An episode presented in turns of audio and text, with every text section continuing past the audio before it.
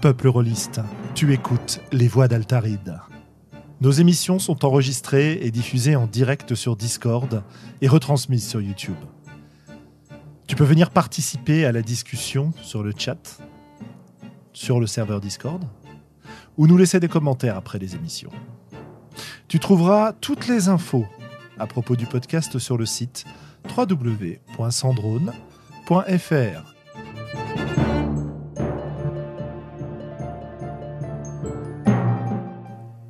Bonne écoute.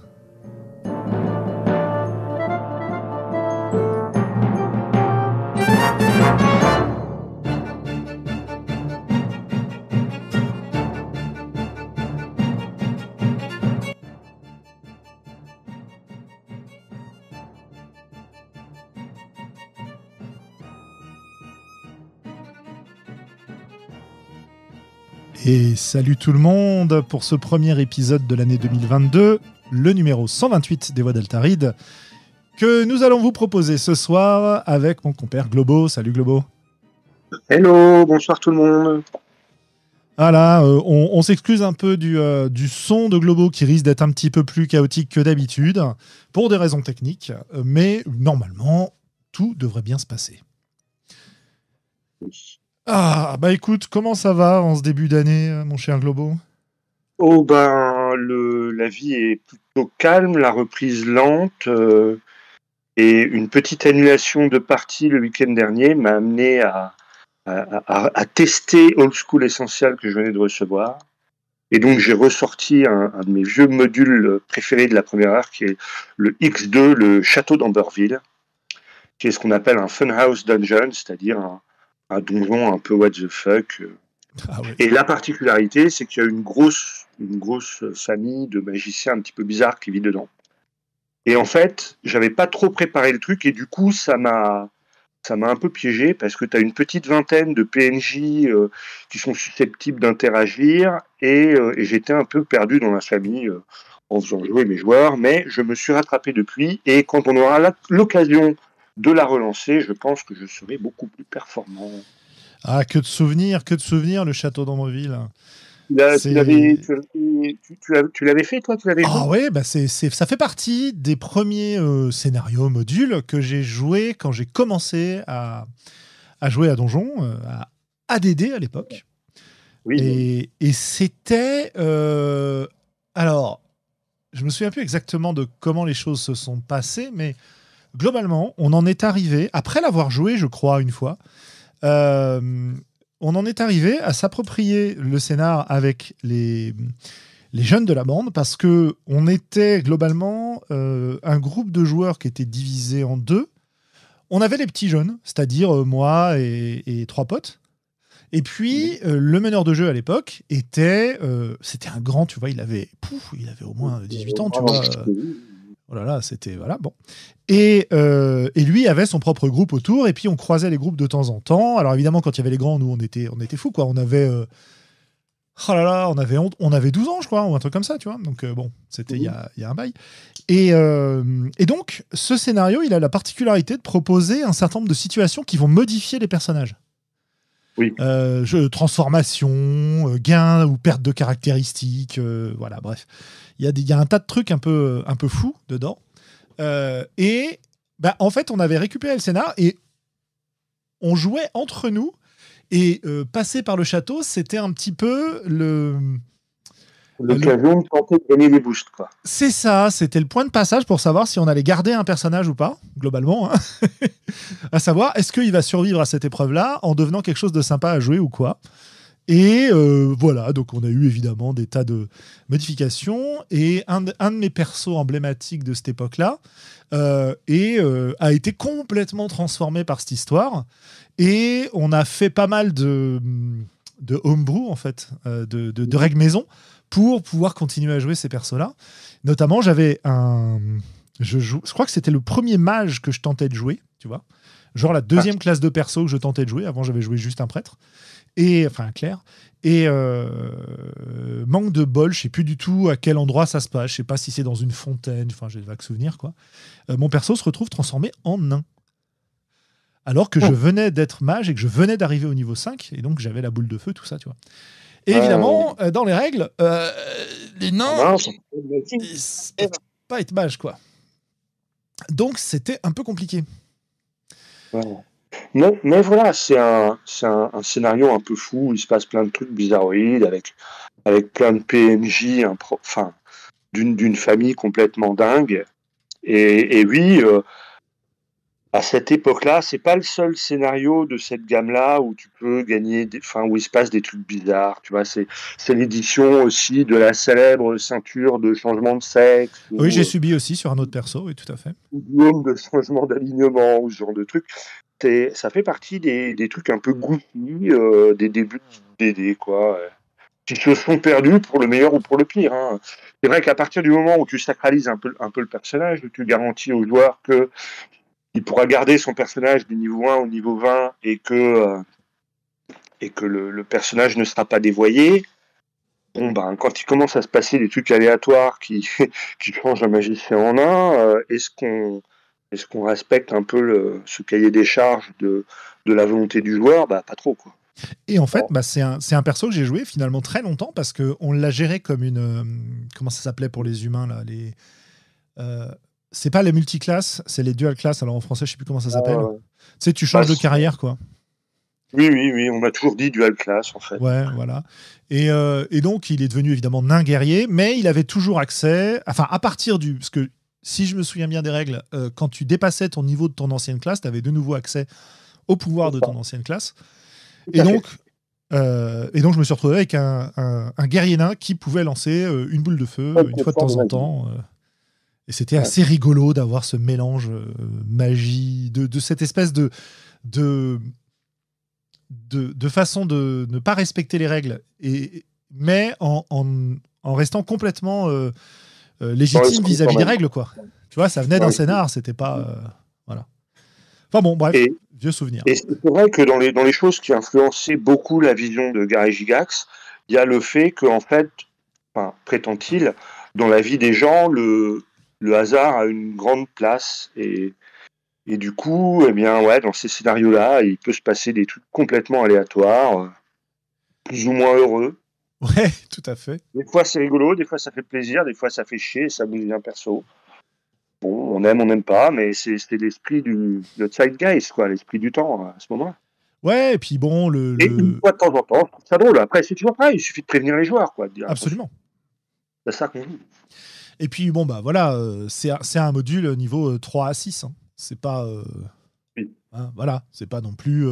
tu vas pas prendre un, perso que tu as joué pendant des années dans un truc comme ça et le voir ruiner, quoi. Donc, c'est ça, ça, me. Je me rends compte que la façon dont on l'avait utilisé, ça ressemble un petit peu à cette notion de, de gauntlet, tu sais, où tu vas. où tu vas faire X perso et puis tu garderas celui qui survit à la fin et c'est celui-là qui passera niveau 1. Et euh, on peut dire aussi que euh, c'est un scénario où les, les PNJ sont vraiment euh, beaucoup plus forts que les personnages et où donc en fait il y a le, propos il est surtout de, de faire du roleplay avec ces PNJ là plutôt que d'être dans l'affrontement pur et dur. et donc en fait c'est un scénario qui si on s'y intéresse permet euh, du roleplay euh, assez, assez intéressant pour, pour un dungeon crawler. Mhm. Je t'avoue qu'à 12 ans, je je suis pas bien sûr sûr que euh, on faisait beaucoup de PNJ et de, et de roleplay, etc. On faisait un peu de roleplay, mais c'était toujours en, en, marge, quoi, tu vois. C'était plus dans la façon de s'imaginer le personnage et de prendre ses décisions que de faire du jeu théâtral. Voilà, y a, bref. ouais, enfin, je parle de roleplay, hein, je parle pas de performance. oui, oui, bien sûr, bien sûr, mais bon. Ok, bah écoute, euh, un sacré, sacré retour en arrière. Hein. Euh, il y a un sacré bout de temps. Ces histoires-là. Non, c'est rigolo de se relancer là-dedans. Ok, bah écoute, euh, oui, je t'écoute. Oui, et puis c'est intéressant aussi de reprendre ces scénarios-là avec la, la connaissance et la compréhension qu'on a du, du jeu aujourd'hui, qui est très très différente de notre immaturité et de notre compréhension de, du jeu et des règles à l'époque. Et il y a peut-être moyen de, faire de ces scénarios-là autre chose que, euh, que le truc un peu simpliste, euh, comme on a pu les jouer à l'époque. Bah, je suis persuadé que même à l'époque, euh, il y avait plein de façons de jouer ces scénarios-là. Hein. C'est l'envie de, de théâtral, l'envie de, de roleplay, euh, l'envie de performance, euh, comme tu disais, euh, artistique, mais aussi l'envie de performance de, vaincre le donjon le plus vite possible. Enfin bon, bref, il y avait plein de façons de jouer qui existaient à l'époque, qui existent toujours, et puis on peut encore en imaginer plein. Donc mmh. finalement, c'est infini tout ça. et, toi? Et moi Eh ben écoute, moi, comme, comme je l'avais dit pour expliquer pourquoi on n'a pas fait d'émission jusque-là, bon, pendant les fêtes, moi j'ai été atteint par un certain virus qui circule euh, un peu partout en ce moment. Et pas que dans les ordinateurs. Et pas que dans les ordinateurs, qui m'a euh, mis à terre. Euh, alors rien de grave, hein, j'ai échappé à l'hosto, etc. vive la vaccination, hein, à jour. Et, et, du coup, c'était très compliqué d'assurer le, le boulot, avec évidemment la période des partiels. Hein, voilà, ça c'est c'est toujours une bonne période, janvier, quoi. Voilà. etc., euh, etc. Et donc, bah, j'ai préféré effectivement annuler un certain nombre de choses pour pouvoir me reposer. Euh, ce qui m'a fait plutôt du bien et ce qui fait que là, je, reprends suffisamment de forme pour pouvoir euh, assurer mes fonctions, n'est-ce pas? Enfin, en tout cas, qu'on puisse discuter ce soir. J'ai pas refait de JDR en présence. Bah, encore une fois, hein, parce que c'est un peu compliqué en ce moment. en plus, en rentrant euh, bah, les parties qu'on a, la partie qu'on avait avec Willem, euh, je préférais euh, vous laisser jouer de votre côté et moi rentrer dormir, en gros. voilà. Ouais, mais surtout que derrière, toi, tu as quand même beaucoup de trajets. Ouais, j'ai un peu de trajet. bon, ça dépend des périodes. Il y a des périodes où c'est pratique, des périodes où c'est moins pratique. Quoi. Et par contre, j'ai réussi à faire quand même peut-être trois parties de jeu de rôle, quand même. C'est pas mal. Hein. partie courte à distance où j'ai pu tester un jeu sur lequel je travaille en ce moment. Enfin, je travaille en ce moment. Non, je n'ai pas le temps d'y travailler en ce moment, mais euh, pour lequel j'ai réussi à poser suffisamment. Ouais, j'ai réussi à poser suffisamment de bases pour pouvoir euh, organiser des parties tests. Voilà. C'est un, jeu qui s'appelle Radio Ciel Vert, dans lequel on, on va jouer euh, une équipe radio sur une exoplanète en cours de peuplement, dans un coin complètement paumé, où les infrastructures ne sont pas encore suffisantes pour avoir des réseaux de communication, genre Internet ou ce genre de choses. Et en fait, la radio est une initiative locale pour tenir les gens au courant, tu sais. C'est un mélange de euh, météo marine euh, ou de météo euh, agricole, donc hyper importante pour les gens du coin, et de. de faire découvrir l'endroit, de, de, le montrer sous un jour agréable pour qu'il y ait des nouvelles personnes qui viennent s'y installer. Et en fait, le grand truc du jeu, c'est euh, je le décrirais un peu comme un bac à sable, euh, mais un bac à sable où tu vas explorer les gens plutôt que les lieux. Quoi. Euh, D'accord. Voilà, donc tu vas explorer leurs relations, tu vas discuter avec eux, leurs histoires, parce que c'est un des grands trucs. et donc le but du jeu, c'est de faire des parties dans lesquelles tu vas accumuler des, des, séquences enregistrées pour pouvoir créer une émission qui va être diffusée ensuite à peu près une fois par semaine. Enfin voilà quoi. Et, les, parties euh, se sont euh, bah, plutôt bien passées, voire même très bien passées. Euh, je veux dire, il y en a même une qui s'est transformée de une session en deux sessions pour qu'on finisse la partie d'histoire qu'on avait commencé, donc avec des, gens très motivés. Et, et c'était vraiment sympa. Et donc bon bah on va voir ce que on va voir ce que ça donne. mais j'aurai pas le temps de le, de le développer pour le moment, mais quand, le, quand l'heure viendra, euh, ce sera bien, parce que les idées euh, continuent à mûrir. Et puis les tests ont déjà euh, permis de, de faire quelques choix. Donc c'est assez chouette de ce point de vue-là. Et qu'est-ce que j'ai fait d'autre? Est-ce que j'ai fait d'autres parties de jeu? Non, j'en ai, j'ai réussi à en faire encore deux autres. la campagne de Heart qui continue. D'accord. voilà, donc ça c'est pareil, on a pu reprendre une session, c'était super chouette, on a avancé dans l'histoire, on sait, euh, là aussi, on se libère un petit peu des règles euh, pour s'autoriser des, choses qui sont pas prévues dans le jeu, mais qui sont pas non plus à l'encontre du jeu. Parce que tu sais, c'est un jeu comme Spire dans lequel les personnes ont des pouvoirs assez bien définis, quoi. Et sauf que on s'est permis de les interpréter de manière assez libre. Par exemple, on a un, personnage qui est capable de globalement soigner les affections des autres Et euh, plutôt que juste lancer les dés et faire le pouvoir, on a fait toute une, enfin, on a décrit toute une cérémonie euh, euh, complètement dans l'esprit du truc, avec des, des espèces de flashbacks à l'intérieur et tout, et c'était hyper sympa. Et puis on a notre campagne avec Willem de, de Bien sûr. Dresden Files, à laquelle j'ai pu, j'ai pu faire une partie aussi. On a fini notre première saison qui sera diffusé. Euh, vous avez peut-être déjà vu le, générique. Je sais plus si je l'avais mis sur le, sur le truc des voix, mais euh, la partie est enregistrée sur la chaîne d'Aki Hellfire. Et euh, je vais essayer de retrouver le, générique pour le remettre à nos auditeurs qui nous suivent sur Discord. et, et c'est super chouette, on s'est bien marré.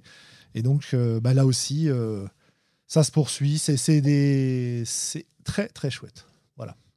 Euh, alors, le jeu sur lequel je travaille s'appelle Radio Ciel Vert, effectivement. Je dis ça pour les, auditeurs qui posent des questions. Euh, et, euh, et, Dresden File Accelerated, c'est, avec un super accent, c'est le. c'est la partie qui sera bientôt diffusée sur la chaîne YouTube de Aki Hellfire. Voilà. Donc voilà, tu vois, finalement, pas mal de, pas mal de choses, hein, malgré mais Oui, oui, on pensait que ce serait calme, mais en fait, euh, bah, il y a des bah, Le truc, c'est que euh, le fait de jouer en ligne euh, en ce moment, et c'est bien parce que ça va me permettre de faire une transition vers, vers notre sujet du soir. Tiens, le fait de jouer ah. en ligne, pour moi, en ce moment, c'est hyper confortable, et surtout que c'est c'est quasiment toujours des parties courtes, euh, enfin, qui sont devenues la durée euh, habituelle des parties pour moi, mais qui, euh, bah, pour le gamin de 12 ans dont je parlais tout à l'heure, sont des parties courtes. C'est-à-dire qu'on joue deux heures, quoi, en gros. Hein. on se fait du, allez, 20h30, 23h, 2h30 max, 21h, 23h en général. Et c'est vrai que, bah, du coup, ça me permet de faire des... Ça me permet d'avoir pas mal de parties de jeux de rôle alors que euh, finalement ça occupe relativement peu de temps et ça permet de faire tout ce qu'il y a à faire à côté quoi. Et donc euh, voilà, ça c'était euh, c'était assez chouette, je dois dire, d'avoir ces opportunités là et c'est vraiment un mode de jeu qui me convient bien. Convient bien en ce moment. en ce moment, oui, bien sûr, en ce moment. On, ne sait pas de quoi l'avenir sera fait. De partie longue, nous le souhaitons. Bah, je sais pas, tu vois. ah ouais? Je sais pas. C'est euh, tiens bah alors je vais juste replacer le, contexte de ce dont on va parler ce soir, puis on va, on va enchaîner sur ça qui me paraît être une bonne question d'un auditeur qui s'appelle Globo, tu vois. Euh, ah. on s'est dit ce soir, comme on était tous les deux, on allait récolter quelques questions des auditeurs, que ce soit sur, euh, bah, sur, les différentes, sur les différents réseaux sociaux, sur les différentes plateformes sur lesquelles on peut discuter. Et à partir de ces questions, on va essayer d'y répondre et de, de, se faire une petite discussion tranquille. Et donc, pour une première question de Globo, c'est pourquoi euh, pas des parties longues forcément euh, à l'avenir pour moi euh... tu me permets de reformuler le truc comme ça. Ok, ok. Euh, eh bien, écoute, les parties longues, ça demande, ça demande de la concentration, ça demande de libérer du temps pour faire ça. Et c'est fatigant euh, pour des jeux dans lesquels on fait appel euh, beaucoup à la créativité des gens. J'en suis venu vraiment, ah euh, j'en suis venu vraiment à apprécier d'avoir des parties où on est très créatif, où on va où on va rebondir sur ce que disent les autres, et ça demande beaucoup d'énergie. Euh, et à avoir moins envie de ces parties où il y a des longs moments de euh, d'attente qui sont pas forcément désagréables. Hein. on peut être spectateur des autres et c'est assez chouette. Mais euh, où en gros, tu peux avoir, je sais pas, une demi-heure pendant laquelle il se passe rien parce que tu as le meneur de jeu ou la meneuse de jeu qui s'occupe d'une personne à la table ou de deux personnes à la table et puis ton perso pendant ce temps-là, il fait rien. Et c'est pas grave parce que c'est l'occasion de d'écouter ce qui se passe, de discuter avec les gens, d'aller euh, se refaire un café, enfin bref, d'avoir une vie sociale autour du jeu quoi. Euh, et... et... pire, il y a des moments dans ces grandes campagnes où, personne ne fait rien. C'est-à-dire qu'on est dans une attente molle, le meneur de jeu attend des initiatives des joueurs, les joueurs tergivèrent, euh, prennent leur temps, refont un peu le plein de, de consommables, euh, tu vois? Ouais, ouais, ce genre de choses, quoi. Bref, euh, dans les, moi, dans mon, dans mon expérience de session longue, voire très longue, en fait, tu as des moments de creux. Et, ces moments de creux te permettent de retrouver de l'énergie pour faire la suite, tu vois. Et en plus, souvent, c'est moins, c'est moins. pour moi, ces parties-là étaient moins exigeantes, même quand j'étais en impro sur, sur du monde des ténèbres, tu vois. Ce que j'ai mhm. fait depuis, ce que j'ai fait pendant très très longtemps. Euh, j'écrivais jamais de scénar, j'étais toujours en impro, mais je suivais ce que j'avais dans la tête, tu vois. Oui. Je. Euh, un fil euh, rouge. Ouais, j'avais un fil rouge. Je considérais que mon rôle, c'était de. comment je pourrais résumer ça? De gérer la frustration des joueurs en quelque sorte, tu vois. C'est-à-dire que globalement, quand ils voulaient faire quelque chose, et que je savais qu'on avait, euh, je sais pas, une soirée de 5 heures de jeu devant nous, bah, il fallait pas que qu'ils arrivent à accomplir ce qu'ils voulaient en, en, deux heures ou en une demi-heure, tu vois. Euh, c'était c'était pas possible euh, parce que sinon le, jeu s'arrêtait ou il fallait retrouver des nouvelles idées et tout. Donc le but du jeu c'était de proposer suffisamment de péripéties, d'entraves, de, de PNJ bornés, ce genre de trucs, pour que finalement ils aient l'impression de lutter mais pas trop pour pas qu'ils abandonnent, mais juste assez pour que ça entretienne de façon un peu artificielle la durée de la partie. Alors on s'éclatait, hein, c'était chouette de jouer comme ça, il n'y avait pas de souci. Et je me rends compte, tu vois, euh, qu'aujourd'hui, c'est vraiment pas un truc qui me, fascine. Par exemple, euh, bah, dans un des tests qu'on a joué, euh, la première scène, je crois qu'on joue, c'est Airwick, Hein, que vous connaissez, euh, Jeu de rôle pour les nuls, sa chaîne, etc., qui veut, euh, qui veut aller interroger quelqu'un. Il veut discuter avec quelqu'un pour avoir des infos sur un truc. Enfin, il va, il va, il va faire son enquête, etc. Ou non, non, pardon, non, c'était pas ça. Il voulait obtenir. Alors, c'était pas la première scène. Voilà. Il, bon, il y avait cette idée de, de discussion où où il voulait convaincre quelqu'un. Je me souviens plus quelle était exactement la scène. Mais enfin, en tout cas, il allait parler avec un PNJ avec un objectif. Et il s'attendait à ce que je lui mette en tant que meneur de jeu des bâtons dans les roues, que ce soit difficile, ou en tout cas qu'il fasse un jet de dés, ou qu'il euh, doit faire des sacrifices pour obtenir ce qu'il voulait, etc. Et en fait, je ne l'ai pas du tout pris comme ça. Euh, moi, dans, Radio Ciel Vert, le rôle du meneur de jeu, c'est principalement d'animer et de donner vie euh, à l'ensemble de la communauté qui vit dans le coin, et donc au PNJ. Ce qui veut dire que les PNJ sont censés avoir des objectifs ou en tout cas des caractères et qui vont réagir euh, à ce qu'on propose, non pas dans une optique d'entretenir le scénario, la difficulté, la résistance aux joueurs, mais simplement de manière honnête vis-à-vis de la position dans laquelle ils sont à ce moment-là. Euh, ou en tout cas de la façon dont moi, en tant que meneur de jeu, je le vois à ce moment-là. Enfin, j'essaye d'être honnête. Voilà. Et donc, bah, il se trouve que la requête n'est pas du tout absurde.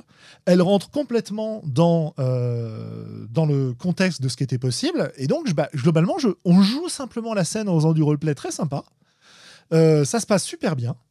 Et puis, paf, aucun problème. Tout va bien. Bon, ok. Surprise.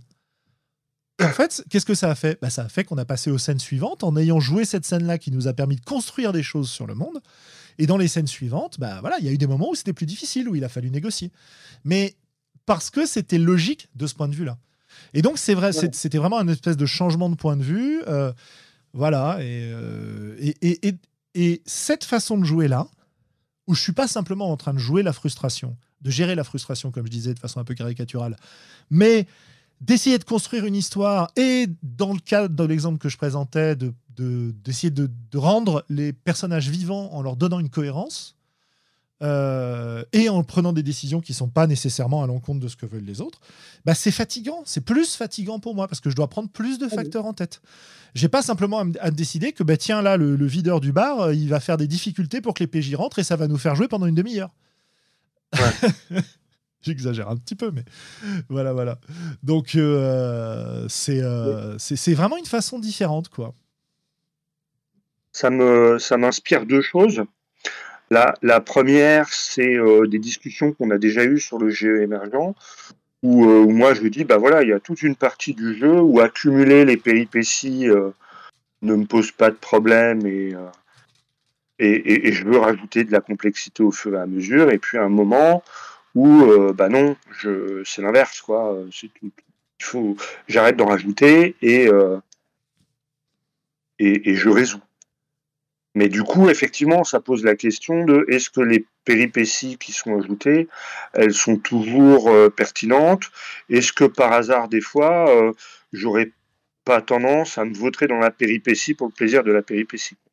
Ça, c'est la première réflexion. Mhm. Mais la deuxième réflexion, ça rappelle les, les, les, conseils de Vincent Baker sur Dogs in the Vineyard, où il dit non, non, mais dans la première demi-heure, euh, c'est de l'infodump. Hein, euh, il faut pas que les joueurs se posent des 30 000 milliards de questions, les gens viennent les voir, leur disent des trucs. Euh, en, en, en, cohérence avec leur personnage, et, c'est seulement au bout d'une heure, une heure et demie, une fois qu'on a tout dit aux joueurs, que, bah là, ils vont être confrontés au, choix, et, mais l'enjeu de la partie, c'est absolument pas de galérer pour, pour, pour, pour, accumuler des infos, en fait. Oui, bah ça, ça nous renvoie aussi aux discussions qu'on a eues long, euh, longuement euh, plusieurs fois sur les, sur les jeux d'enquête, euh, voilà. où on se dit, nous, notre position, le plus souvent, c'est de se dire, euh, l'intérêt, c'est pas de, c'est pas tellement de, de trouver les indices, mais c'est plutôt de savoir ce que tu vas faire de ce que tu as trouvé, quoi. Parce que c'est voilà. comme ça qu'on aime jouer. C'est aussi intéressant de jouer au Cluedo et de, bon, à la limite, sans. Enfin, oui, oui, non, mais tu vois, ça, ça juste euh, par rapport à ce que tu disais, tu vois, ça me, ça me, ça me faisait venir ça. En, Bien sûr, non, non, mais c'était pas une contestation, c'était un complément. Et euh, donc, donc voilà, moi, je, j'ai l'impression, alors peut-être que c'est la vieillesse, peut-être que c'est, enfin la vieillesse relative, peut-être que c'est euh, la fatigue ambiante qui fait que j'ai moins d'énergie dans les parties et que j'ai, et que j'ai, euh, je peux la mobiliser pour des durées relativement courtes, mais qu'au bout d'un moment j'aurais besoin de faire une pause, ce qui est tout à fait faisable d'ailleurs, euh, avant de recommencer. Et il se trouve que vu le contexte, bah, faire la pause, bah, autant qu'à faire, autant arrêter, autant arrêter la partie, et reprendre la prochaine fois, quoi. Euh, et c'est vrai que tu, mettais en perspective le jeu euh, à distance euh, et, et, le jeu en ligne. Et on a eu un commentaire comme ça. Bah c'est Christophe qui nous disait que justement, les sessions longues à distance, c'est fatigant. Dans une session où je suis, par exemple, chez des amis pour le week-end, il n'y bah, a pas de souci de s'arrêter une heure pour aller faire autre chose et puis de reprendre après, en fait. Ouais. Tu vois Enfin, je dis une heure, ça peut être une demi-heure, ça peut être un quart d'heure selon ce dont on a besoin, hein, mais. Mmh. Et voilà. Et, et, ce qui est rigolo aussi, c'est que c'est un truc que je ressens en tant qu'MJ, certes, mais aussi en tant que joueur. Hein. C'est pareil, quoi. C'est euh, même tarif. Hein. Euh, si je suis en tant que joueur, une partie qui va durer, durer et durer, au bout d'un moment, euh, bah, globalement, j'en ai marre, quoi. Euh, même si je m'éclate, hein, au bout d'un moment, j'ai envie d'aller faire autre chose, j'ai envie d'aller me, me poser. et puis peut-être que je pourrais revenir, mais il, me faudrait, il me faudrait un petit temps, quoi. Voilà. Ouais, mais moi, c'est quelque chose que j'ai remarqué sur le jeu en convention ou le one-shot, quoi. Ouais. C'est beaucoup plus intense et, et, je suis beaucoup plus à fond dans le machin. Alors que quand je sais que je suis sur une campagne au long cours, bon, bah, il y, y, a des moments où il se passe pas grand chose, ouais, comme ça. Oui, et puis tu as aussi. Bah, on, a tous, on, on, a tous besoin de respirer. Allez, bon, bah là, il ne se passe pas grand-chose. Bien sûr. Mais il y a aussi le fait que. Euh, c'est là aussi que le, le, le, fait de jouer sans préparation, en mode émergent, etc., a une différence. C'est-à-dire que c'est un, une des critiques qu'on entend souvent hein, et qu'on qu dit depuis longtemps, que quand tu joues de façon complètement émergente, euh, bah, ou en improvisation, ouais, hein, euh, c'est ça, ça, ça demande plus d'énergie, quoi. Sur le moment. Alors que euh, quand tu joues, tu est-ce joues... que ça demande, ouais, est-ce que ça demande plus d'énergie ou est-ce que ça nous demande plus d'énergie parce que c'est un, un, état d'esprit qui est pas encore euh, sur lequel on n'est pas encore complètement à l'aise, tu vois. Écoute, je sais pas. Euh, moi, je, je sais que euh, je sais que quand je jouais avec des scénarios préparés ou quand je joue avec des scénarios préparés, ça m'arrive une fois de temps en temps. Bon, c'est pas arrivé depuis deux ans, mais ça arrive une fois de temps en temps. Euh... Disons que ça pourrait arriver. Voilà. Euh, quand je joue avec un scénario préparé, euh, j'ai plein de moments où le travail euh, de créativité, notamment exigé, a déjà été fait avant et où j'ai juste besoin d'utiliser mes petites routines habituelles pour, le, pour, pour exploiter ce qui a été écrit. Euh, c'est aussi ce que je fais quand je suis en impro et que j'utilise des listes ou des tables aléatoires ou que je rebondis sur des idées, si tu veux. Mais quand c'est ouais. écrit, j'ai pas besoin de réfléchir à aller chercher, j'ai juste besoin de d'appliquer, de, de, lier les PJ à ça, et, euh, et, et hop, c'est parti. Et puis en plus, comme souvent, souvent, Euh, beaucoup plus souvent, finalement, dans les scénarios écrits, tu as des résolutions de problèmes, des, des recherches d'informations, des choses comme ça. J'ai juste besoin de me mettre en, en, réponse et en spectateur, et je sais qu'il y a ça à trouver. J'ai pas besoin de réfléchir quand on va me poser la question. J'ai juste besoin de dire bon alors, je sais qu'il y a ça à trouver. Est-ce qu'ils peuvent le trouver dans ce contexte-là? Oui, non. Ok. Alors que si si j'ai rien de prévu, je vais devoir me dire est-ce que c'est un endroit intéressant pour qu'ils trouvent quelque chose? Est-ce que les dés leur permettent? Qu'est-ce qu'ils vont trouver? Comment ça va relancer ma partie? Qu'est-ce que ça va impliquer sur la scène suivante? Tu vois? Et, euh, bah, c'est une réflexion que tu as quand tu écris un scénario. Hein. Euh, voilà. Simplement, tu l'as pas pendant la partie, tu l'as avant. Et, euh, et, c'est un des arguments, pour moi, les plus convaincants sur le fait d'utiliser des scénarios de temps en temps. Voilà. Après, moi, moi ce que je trouve très fatigant à utiliser des scénarios, tu vois, c'est un petit peu ce, qui met, ce que je décrivais avec le, X2, le, château d'Amberville. Oui. C'est le côté, alors merde, je me souviens d'avoir lu un truc à propos de ça, mais je sais plus ce que c'est, euh, tu, vois? Ouais, bien sûr, bien sûr. De, de dissonance cognitive à me dire, alors, est-ce que j'invente un truc? Euh, ouais, mais ce serait con parce que je sais qu'ils en ont parlé, mais je sais plus où. Est-ce que je passe 10 minutes à, chercher dans le bouquin? Oui, mais non. Euh, et, et, ça, en fait, ça me fait plus bugger que quand je suis en mode euh, total intro et que bah, finalement, je me prends pas la tête bien longtemps j'y allais, euh, balance ton ça, on verra bien où ça va mener. Bien sûr, bien sûr, bien sûr, je suis d'accord avec toi. Euh, simplement, c'est vrai que je pars du principe qu'à partir du moment où je joue avec un scénario, il faut quand même que je l'ai préparé un minimum et que je l'ai lu et que je me souvienne de choses ou que je sache où retrouver l'info si je l'ai plus, tu vois.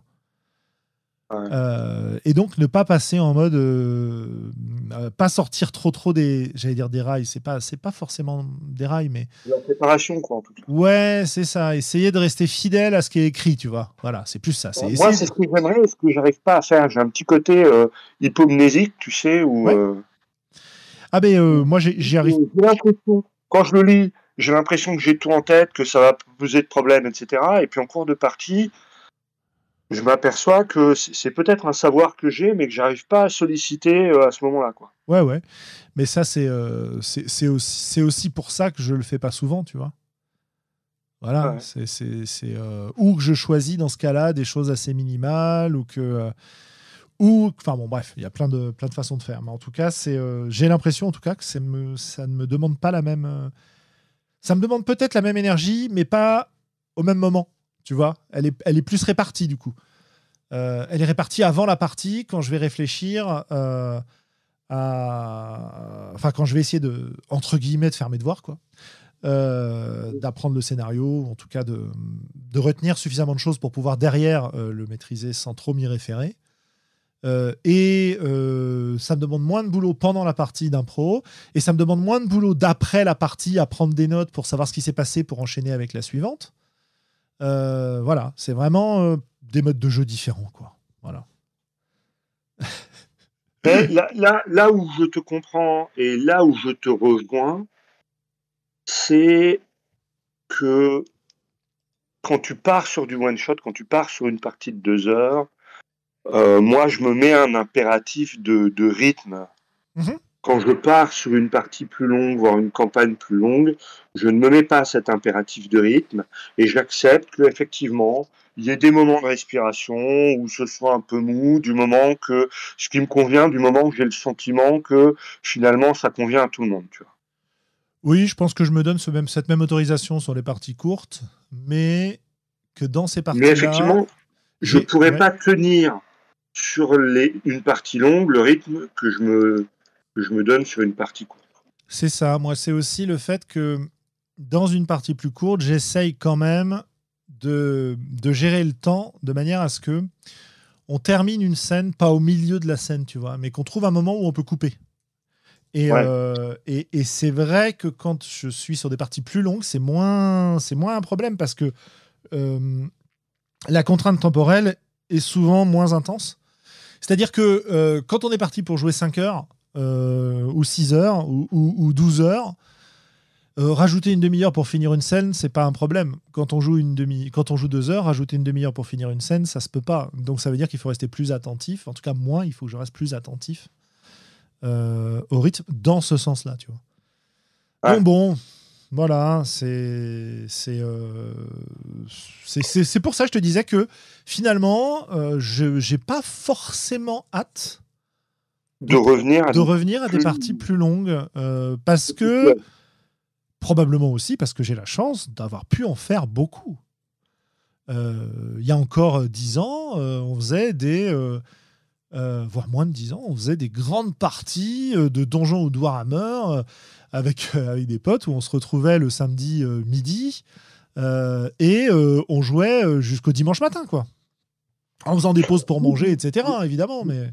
Nos envies évoluent, ça ne veut pas dire que tu ne reviendras pas à un moment ou à un autre. Voilà, en ce moment, Ouais, tout à fait. Tout à fait. Donc il n'y a vraiment euh, aucun, aucun problème euh, dans ces différentes façons de jouer. Euh, très bien. Très bien, très une bien. Autre une autre question. Je suis en train de regarder ma liste parce que j'en ai quand même une bonne dizaine. Donc on fera pas les 10 ce soir. Hein. Je suis. et non, RL, non, non, non, je te parle pas de moment où j'étais étudiant. Non, non, pas du tout. On n'était pas étudiant à ce moment-là. Hein. On bossait tous. Voilà. Euh, mais il y a aussi le moment étudiant où on a pu s'éclater avec ça. Euh, euh, donc, on peut poser des questions avec réponse en direct. Oui, je te, je te garantis pas qu'on y répondra, Christophe, mais, mais vous pouvez poser des questions, bien sûr, que vous nous regardiez bah, sur Discord ou ailleurs. Alors, dans les questions qu'on a, allez, il y a Aligas, donc auditeur depuis un sacré moment, qui, euh, qui nous demandait euh, est-ce qu'on est plus joueur de JDR en présentiel ou en distanciel? Bah, Je crois que nos auditeurs euh, le savent plus ou moins, hein, c'est-à-dire que moi, les deux me vont. En ce moment, mhm. plus distance. Et toi, Globo, plus présence, quoi. Ouais. J'ai vraiment du mal avec le distanciel. Je. J'y arrive. Alors, je l'ai déjà dit, hein, mais je peux le répéter.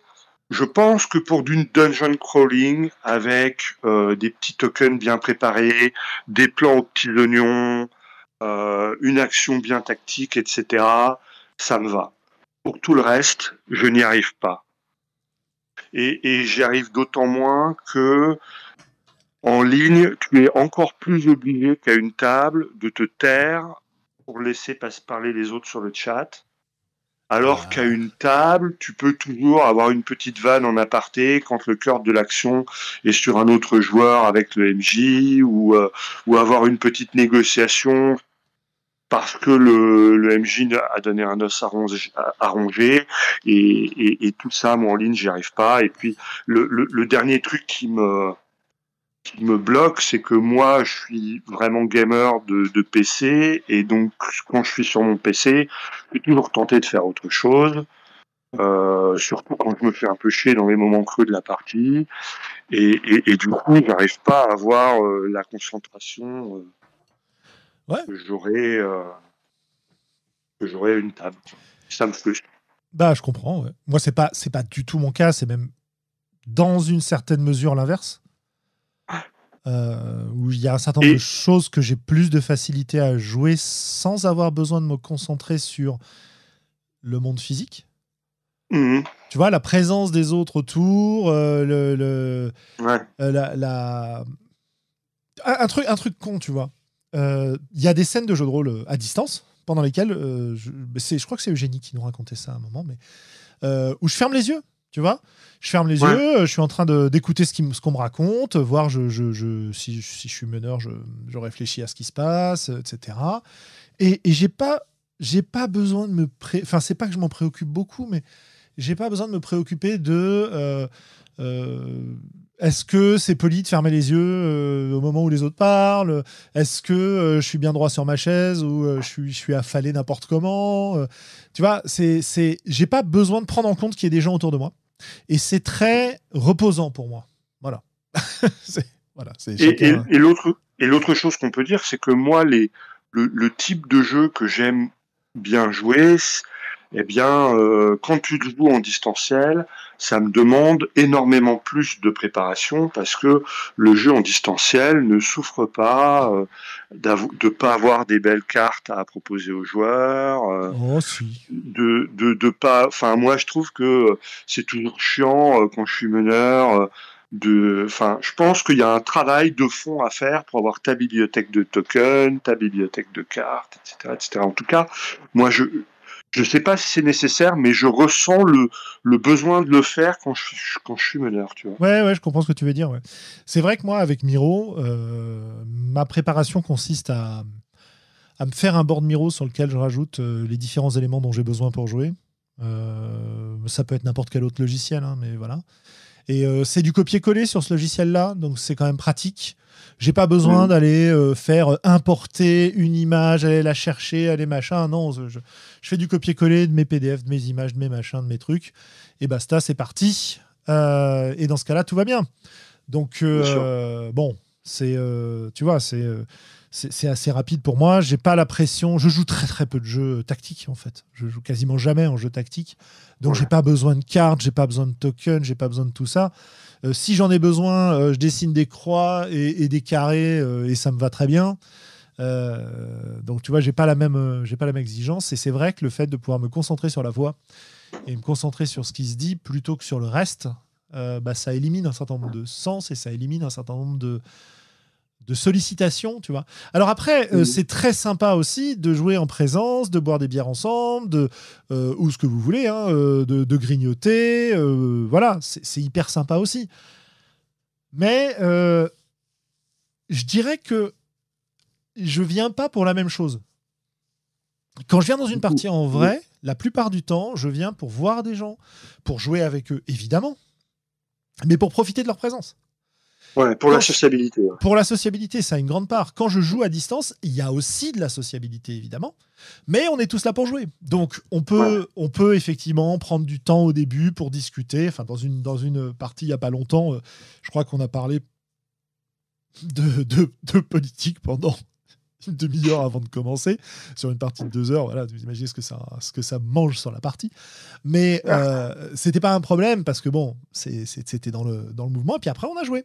Et puis après, euh, si on avait envie de rediscuter, on a rediscuté après la partie. Mais on va pas se faire des, des apartés au milieu pour parler d'autre chose. On reste concentré, etc. Donc, euh, c'est vraiment deux, deux, situations très différentes. Et je pense que ce qui fait vraiment. Euh, ce qui me pousserait en ce moment à choisir le, la distance plutôt que la présence, c'est euh, le, les temps de trajet. Voilà. Et eh oui. Ça, quand ton emploi du temps devient euh, contraint, un peu tendu, un peu tendu, si tu peux éliminer les temps de trajet, euh, c'est top quoi. C'est vachement mieux. Après, euh, quand on sera dans un moment où j'aurai plus de temps, euh, je serai aussi tout à fait ravi euh, de passer la mmh, mmh. soirée, de pas compter l'heure et de, et de rentrer comme je peux en ratant les bus. Et, et tu vois, Siane me disait que elle, quand elle jouait en ligne, elle avait, c'était important pour elle d'avoir une belle interface, d'avoir de beaux plans et que ça facilitait beaucoup son immersion, particulièrement en ligne, que euh, qu'il y ait un support visuel sur lequel se rattacher alors qu'elle y est beaucoup moins sensible à une table de jeu. Tu vois, c'est rigolo comment. Ouais, c'est vachement intéressant. On peut avoir des, des ressentis différents. Hein, ouais, ouais, ouais. Bah ouais. Mais mais, c'est vrai que la, la, la, tentation, la tentation de pas de déplacement, elle est forte. Oui, surtout surtout quand euh, euh, on est encore dans une ambiance qui est pas super propice au déplacement, quoi. Voilà. Mais après, moi, j'aurais tendance à dire, bah, quitte à rester euh, tranquillou euh, devant son ordi à, à, discuter sur Discord euh, et avoir un PC devant soi, pourquoi pas faire un, un, donge à, World of Warcraft ou. Alors, un donge, ça pourrait marcher.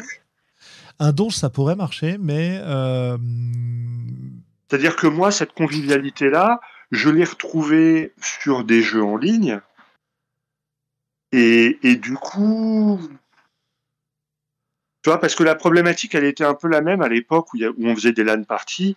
Aujourd'hui, faire une LAN party, euh, déménager toute mon installation juste pour la sociabilité, pour jouer au même jeu auquel je joue sur Internet avec mes potes, avec qui je discute sur Discord, je me dis un peu pourquoi pourquoi s'embêter à tout déménager? Et ben ah, dans le jeu de rôle, c'est un peu l'inverse, tu vois.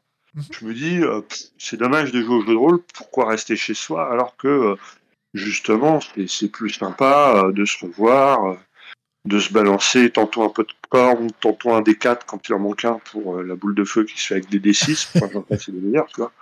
Bien sûr. Euh, ouais, ouais, non, mais c'est tout, tout, se défend. Voilà. Donc je pense qu'il y a, y a vraiment. Euh, c'est une question de sensibilité. C'est une question de sensibilité, c'est une question d'accessibilité au jeu. Un, un, avantage euh, au Covid, c'est que ça a grandement développé le jeu en ligne, quand même, je pense. Ouais. Et, et du coup, ça lui a donné une grande accessibilité à beaucoup de monde, quoi. Parce qu'on voit bien que la solution du club de jeu de rôle, elle n'est elle n'est pas tant une solution que ça, on en a déjà parlé hein, tous les fins, qui est que je suis nouveau dans le lobby, est-ce que je vais aller dans ce repère d'autistes, je ne connais pas tout le, monde, est-ce que je vais aller chez des gens que je ne connais pas, est-ce que, alors que quand tu fais une rencontre en ligne, que tu es sur un logiciel de chat et que finalement tu es, bien cosy dans ton petit confort chez toi qui te rassure, ça peut être plus facile d'aller vers l'autre, a priori en tout cas. Ouais, ouais, ouais. Il faut, je, je, je, je suis de plus en plus persuadé que ma réponse à cette question change en fonction des époques et en fonction des, euh, des circonstances, quoi. C'est-à-dire qu'il y a aussi le fait en ligne de pouvoir jouer et trouver des gens qui n'habitent pas à côté de chez toi, avec qui tu pourrais pas jouer en vrai, tu vois. Ça aussi, ça, ça, eh joue pas eh mal, tu vois. Bien sûr. Donc bon, euh, je pense pas qu'on ait besoin de refaire le débat, mais comme, euh, comme euh, les gars nous posaient la question, et il, il, ajoutait d'ailleurs une deuxième question à ça, c'était quel conseil donneriez-vous à un MJ en présentiel pour qu'il se sente à l'aise en distanciel? Donc tu as un petit peu, as un petit peu répondu en ce qui te concerne, Globo, c'est d'avoir des, des supports visuels efficaces, quoi. Voilà. Ouais.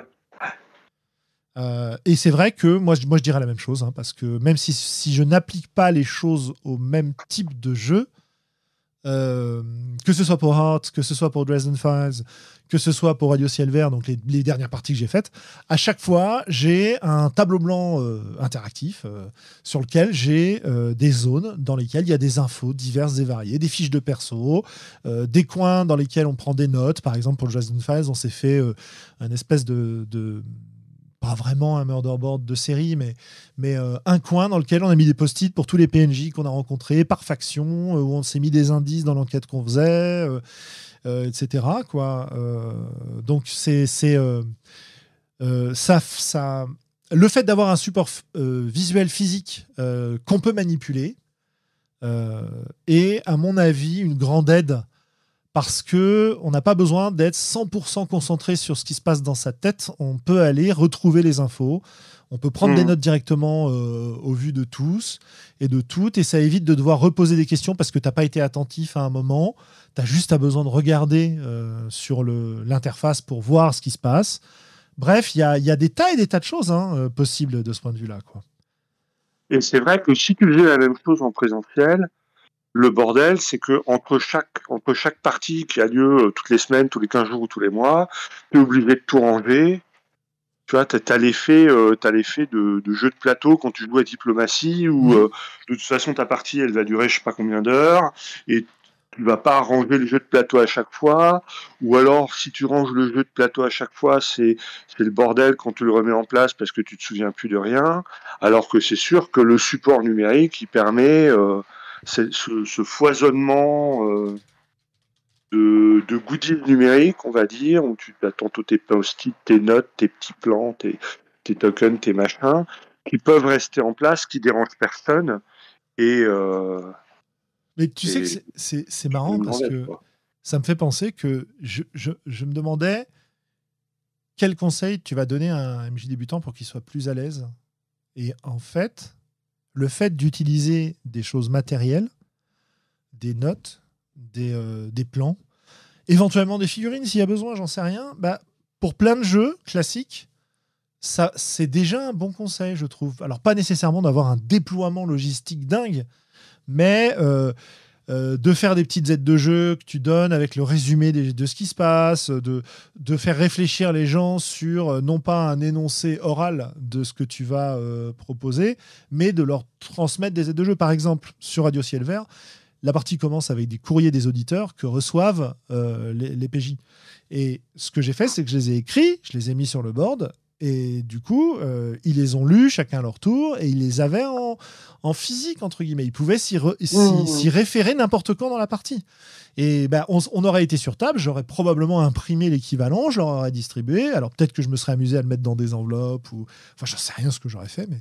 Euh, et, et, ça, et ça a le même rôle de matérialisation de l'information qui va pouvoir sécuriser un peu tout le monde et rassurer un peu tout le monde sur, sur le, le, besoin qu'on va avoir de, euh, de retenir toutes ces infos, tu vois, cette, cette euh, surcharge mémorielle euh, potentielle, cognitive potentielle, tu vois.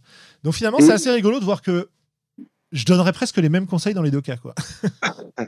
et, tous ces petits goodies, ils sont très faciles à mettre en œuvre quand tu es sur un support numérique. Tout à fait. Quand, quand tu es sur un support URL, c'est tout à fait faisable, mais ça demande une, préparation. Euh, tu vois, si tu as, imaginons que tu, es dans l'idée de te dire, tiens, bah finalement, euh, je veux avoir des PNJ que je veux filer à jouer à mes joueurs quand ils sont pas dans la scène, juste pour mettre de l'ambiance.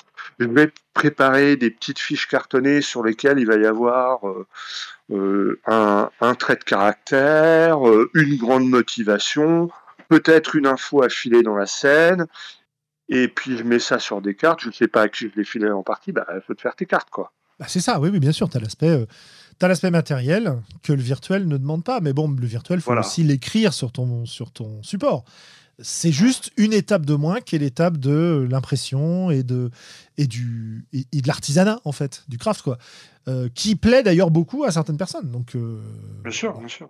De, même qu'en numérique, tu peux passer des heures à peaufiner euh, des super cartes de la région ou du donjon ou du machin. Tu peux y passer des heures. Hein. Bien sûr, bien sûr, bien sûr, bien sûr. Euh, tiens, je, regarde l'heure, hein. il est presque 22 heures, donc je pense qu'on va prendre encore une ou deux questions et puis on va. Euh, comme on est affreusement bavard. Mais oui À chaque fois qu'on est. C'est pas comme si on était sur les voies d'Altaride. Exactement. Bavard ici. Donc en fait, je me disais, oh là là, on va pas avoir assez de questions, euh, ça va être et horrible. Puis, une idée, on enchaîne une autre, et puis. et, puis, voilà, et puis voilà, quoi. alors, alors, alors, dis-moi. Alors j'ai une question absolument essentielle que Yann nous a posée. Euh, je pense que je vais te la poser parce que euh, elle est hmm. euh, voilà. Pour le troll ou pour le fun? Ah, ça, il, demandait, dit, c'est qui le plus fort, le D6 ou le D20 Ah ouais. Alors qu'est-ce que t'en penses? Alors, alors ça, ça c'est vache. C'est vache, hein Ça c'est vache parce que par bien des aspects, le D6 est quand même beaucoup plus pratique. Il ah. est beaucoup plus pratique parce que, euh, en, partie, il roule moins parce qu'il a moins de face, il est moins proche de la balle, parce que il est super pas cher, parce que tu en as partout, tout le temps, parce que ça fait pas peur aux gens qui sont pas du milieu. Euh, donc il a, il a plein d'avantages le D6, mais je le trouve un peu chiant, un peu ordinaire. et, et des, des solides de Platon, le plus improbable, le plus intrigant, eh ben, ça reste le D20. Quoi. Et, euh, et ça permet en un seul dé une plus grande granularité que le D6. Quoi. Ouais, ouais, ouais, ouais. Je sais pas. Le D20, c'est quand même quasiment trois fois plus précis que le D6. Précis, c'est pas le mot.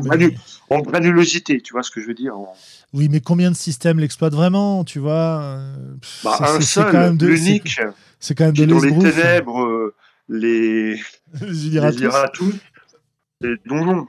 Bah d'accord, mais bon. Euh. Moi, j'aurais tendance à dire aucun des deux, parce que les dés, on s'en fout, c'est nul. On peut jouer avec d'autres trucs que des dés. Donc, euh, on jouer avec des battes de baseball et euh, exactement. et qui reste à la table après un certain nombre de coups. Ben. c'est ça. enfin bon, voilà, c'était la petite, euh, la petite question marronnier rôliste, on va dire, humour, troll, tout ça. Euh, Mais il y a, y, a, plein de, y a plein de systèmes à base de D6 qui sont super, quoi, et, et, qui ont fait l'histoire du jeu de rôle. Tu vois, on pense au, au, Star Wars D6, on pense à Shadowrun, etc.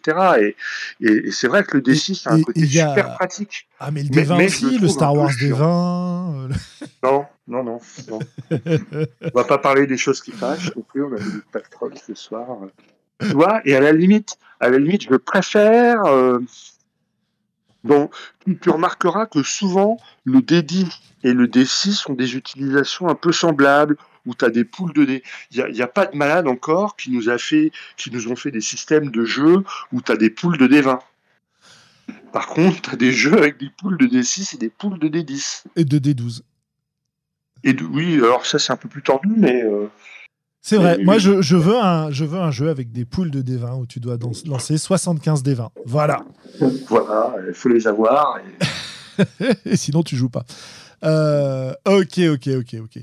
Euh, cette personne nous posait quand même une autre question plus sérieuse, euh, avec laquelle je vais enchaîner. Il nous demandait est-ce que les jeux légers et one-shot tiennent la route quand ils se transforment en longue campagne ah, C'est pas le propos. Enfin, c'est pas le propos de ces jeux, on est d'accord. C'est pas le propos de ces jeux. Et, là, euh, il faudrait se replonger dans, la longue production de Thomas Munier, où il fait la, la distinction entre les jeux intenses et les jeux profonds. Ça te dit quelque chose, toi as, Bien sûr, les jeux intenses, les jeux profonds. Euh, les jeux intenses qui se concentrent sur une expérience donnée euh, que tu vas explorer finalement relativement vite et dont tu vas atteindre les plutôt dont tu vas atteindre les limites relativement vite, mais qui te promet d'avoir immédiatement une expérience forte, tu vois. Forte. Voilà. Alors que alors qu'un jeu profond serait un jeu qui te laisse de l'espace pour l'explorer, mais qui du coup nécessairement te demande du temps. Te demande du temps et ne te, ne te propose pas une expérience aussi intense, aussi immédiate. Après, on peut imaginer des jeux intenses et profonds, mais c'est un petit peu un Graal vers lequel euh, Thomas euh, cherchait à se diriger. Euh, je, je, je, suis pas sûr, hein. je sais pas s'il cherchait à se diriger vers ça. Non, il ne cherchait pas à se diriger que vers ça. Mais trouver ça était intéressant aussi. Voilà. enfin, en tout cas, c'est des vieilles discussions qu'on avait eues, donc euh, j'espère que je ne déforme pas trop ce qu'il me disait. Mais oui, oui, c'était pas un objectif euh, fixé, c'était une des choses qui était intéressante à explorer. donc voilà, ouais. Et alors paradoxalement, tu vois, si on prend un jeu à one shot comme Sombre, Hein, je m'excuse, hein, il y avait un peu, oh, ça faisait longtemps. des voix d'Altaride. oh là là, ça fait au moins 2-3 euh, saisons là qu'on n'en parle plus trop. et, et euh, Sombre, tu joues que des one-shots. Enfin, tu pourrais, tu avoir une mini-campagne en tournant autour d'un thème.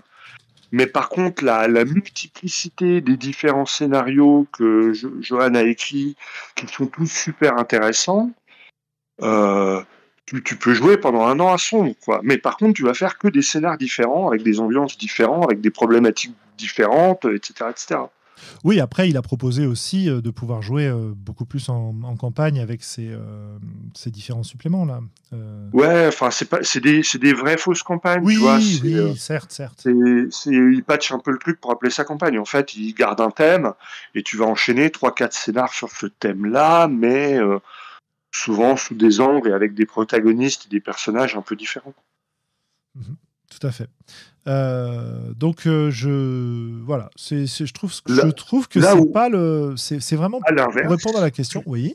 À l'inverse, tu peux jouer à Donge et passer des heures et des heures à enchaîner des combats qui se ressemblent. Absolument. je suis sûr que tu peux jouer une campagne de Donge qui dure un an où il y a un seul combat. qui dure un an. Et ouais. Euh, donc voilà, je pense que je pense que c'est pas le, c'est vraiment pas le propos hein, euh, des jeux qui sont. Est-ce que des jeux légers peuvent se transformer en longue campagne? Oui, certainement. Il n'y a aucun problème. Mais s'ils sont conçus pour être joués en one shot, bah, c'est compliqué quoi. De la même manière qu'on a beaucoup de mal euh, et qu'on est obligé d'employer des artifices pour pouvoir jouer à des jeux en campagne en mode démonstration ou en mode one shot.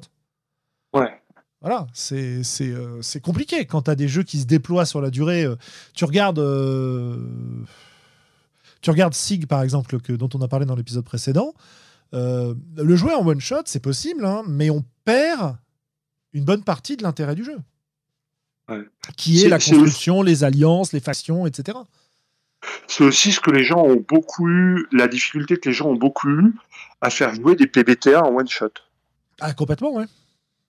C'est-à-dire que euh, si tu pars du début, euh, que tu n'as pas fait la session zéro, euh, que tu plonges un peu les gens là-dedans, qui ne sont pas attachés au PNJ, etc., ça, eh ben, les, gens font un one shot et se disent ouais, oh, pas terrible, un peu tiré par les cheveux. Ouais, ouais, complètement. Ça marche pas trop. Ouais, c'est ça. Et à l'inverse, des jeux prévus en one shot, si on revient à Sombre, il n'y a, pas de système d'expérience ou de progression dans Sombre. Loin de là, d'ailleurs. Tes, persos, ils ont plus tendance à perdre un œil, une jambe et trois reins que, qu'à vraiment progresser. Mais euh, les, jeux, les, jeux qui sont prévus pour une expérience courte, intense, euh, en une soirée tout compris, l'auteur il se fait pas chier à développer une progression de personnage sur 25 niveaux. Donc, euh, alors après, on me dira c'est pas un graal de faire progresser son personnage. Peut-être que c'est pas toujours nécessaire, mais quand tu joues longtemps, euh, à défaut de progression mécanique, il faut quand même une, transformation, euh, qu'elle soit au niveau du concept, au niveau de la psychologie du. Enfin, il faudrait que ça bouge, quoi, sinon on va se faire chier. Mhm. moi. Euh, ouais, c'est encore une autre, c'est encore une autre question, même si ça se cadre effectivement. Quel besoin de progression on a pour les personnages euh, C'est vraiment un truc euh, qui, qui, pour moi, est une question assez compliquée et qui est extrêmement liée à la façon dont tu joues et euh, à l'expérience de jeu que tu veux explorer. Parce que les, la progression de personnages, bah, c'est un truc qu'on aime bien. Et c'est d'ailleurs, faut pas se, faut pas se, leurrer, hein, c'est vraiment le, la mécanique de jeu de rôle qui a été euh, transférée à d'autres jeux, à d'autres, à d'autres médias, euh, euh, et qui est vraiment emblématique, l'XP. Quoi. C'est, c'est, vraiment le, truc qui a changé un peu les choses, quoi. que tu puisses avoir des personnages qui, qui évoluent, qui vont gagner en puissance, parce qu'on est dans un paradigme qui est souvent ça. Enfin, on a déjà fait des podcasts sur le sujet, donc on va pas, on va pas refaire la discussion sur les progressions verticales, les progressions transversales, les évolutions nécessaires ou non, etc. Mais c'est une vraie question qu'il faut se poser. Euh, j'aime bien, moi, la solution euh, PBTA, par exemple, de, des progressions de personnages qui vont être liées à ce qui se passe dans la partie directement, qui sont pas gérées par le meneur du jeu, mais qui sont gérées par les règles et donc par les jets de dés que tu fais, par les situations, voire par les joueurs directement. Ça, ça me plaît, moi. Mais c'est vrai aussi que c'est des trucs qui, qui, font des personnages qui peuvent progresser sur aller entre 6 et 10 parties. Mais après, ça a plus d'intérêt de faire progresser ton personnage, quoi. Parce que tu te retrouves avec un perso qui réussit tout ce qu'il fait et, ou qui fait trop de trucs différents et c'est pas intéressant dans ce cadre-là. Mieux vaut pouvoir le mettre à la retraite et en prendre un autre et comme tu n'as pas trop de différence avec les autres, c'est pas grave de prendre un autre perso, etc. Alors dans Donjon, évidemment, c'est très différent euh, de ce point de vue-là. Donc, euh, bon. Euh, et, forcément, quand un, quand un auteur te propose un jeu court, il se pose pas toute la question de quelle récompense on va donner aux joueurs, parce qu'elle peut ne pas être en XP, tu vois, elle peut être en, en influence, en, en responsabilité, en tout un tas de trucs. Mais lui, bien sûr. Quand, il fait un huis clos qui tient sur 8 heures euh, dans un manoir euh, hanté, euh, il, ne va pas développer le fait que tu puisses devenir maire et qu'il y aura des factions diverses qui s'opposeront à toi. Enfin bon, j'en passer des meilleurs. Sinon, on revient sur du neutrali avec 25 tomes de fluff de 300 pages pour tout détailler et que les joueurs aient plein de trucs à explorer. On sait ce qu'on en pense. Euh, mais cela dit, euh, je suis aussi intimement persuadé qu'il y a plein d'expériences de jeu où, euh, même sur des campagnes un peu longues, la progression du personnage, en tant que ah, gain d'XP, modification de capacité, etc., n'a strictement aucun intérêt. Oui. Voilà, donc il faut vraiment voir ce, que, ce à quoi tu joues. Mais c'est aussi quand même un grand plaisir de beaucoup de monde de voir son perso. En fait, c'est rigolo parce que moi, ce, quand j'ai envie de, quand j'ai envie de ça, en fait, aujourd'hui, je vais plutôt me tourner soit vers du jeu vidéo, soit vers certaines formes de certaines formes de littérature qui proposent ça. Voilà. Par exemple, il y a un, genre un peu, un peu pour, enfin, un peu pourrave, faut quand même le dire. Euh, bon, il y a quelques bons, quelques bons romans, mais tout ce que, il y en a très très peu qui sont traduits en français. C'est tout ce qui est lit RPG, euh, mmh. qui, euh, voilà, qui, en gros, vont dans un roman intégrer des euh, messages qui seraient les messages qu'on reçoit dans un MMO quand on gagne des niveaux, des machins comme ça, et qui vont intégrer toute une, espèce de série de règles euh, dans l'histoire du jeu, enfin de, de du ouais de d'une forme de jeu dans un récit plus classique, une espèce de euh, de je sais pas comment dire. Ça, ça, fait penser un peu à de la fanfiction écrite sur, du, sur des parties jeux de rôle, quoi. Voilà. Mais dans laquelle mmh. tu intégrerais la partie mécanique. Voilà. Et bon, T'as plein de, de romans comme ça. Et moi, j'aime bien lire des trucs comme ça. J'allais dire de temps en temps, bah, ça dépend. En ce moment, je suis en train d'en lire. Voilà. Euh, j'aime bien lire des trucs comme ça parce que tu as l'inventivité. J'y retrouve en fait le plaisir que je pouvais avoir à imaginer voir des persos progresser dans des systèmes de jeu euh, que j'aimais bien lire mais pas forcément faire jouer. Euh, et tu vois, et en plus là, c'est quand même intégré dans une histoire. Euh, T'as quand même des trucs rigolos. Alors ça, ça dit, enfin bon bref. En fait, ces romans-là, c'est souvent des trucs aussi avec plein plein de tomes et de trucs comme ça quoi. Et donc ça devient, euh, soit ça devient chiant parce que bon bah, voilà c'est toujours, toujours, la même chose ça tourne en rond soit il y a une vraie histoire qui se développe et là, tu te rends compte que l'auteur qui au départ te faisait des, des, euh, des références mécaniques euh, du genre euh, vous avez gagné un niveau, distribué trois points de carac et apprenez une nouvelle compétence, tu vois. en fait, il, il, le fait de moins en moins souvent et tu, tu sens vraiment que quand il le fait ou quand il présente la fiche de perso, parce qu'il y a souvent des fiches de perso pour les, pour les personnages principaux, il le fait parce que, parce que les fans attendent ça en fait. Ouais. enfin bon, ça, c'est une digression, mais, c'est vrai que quand j'ai envie d'histoires dans lesquelles je vois des personnages augmentés, bah, soit je me mets sur du. Euh, c'est quoi le jeu avec qui euh, Pathfinder Kingmaker, tu vois. Il y, a un mode exploration de donjons aléatoire, là, où tu, tu, vas dans un donjon avec 50 niveaux, euh, où tu vas chercher des boss à l'intérieur et tout.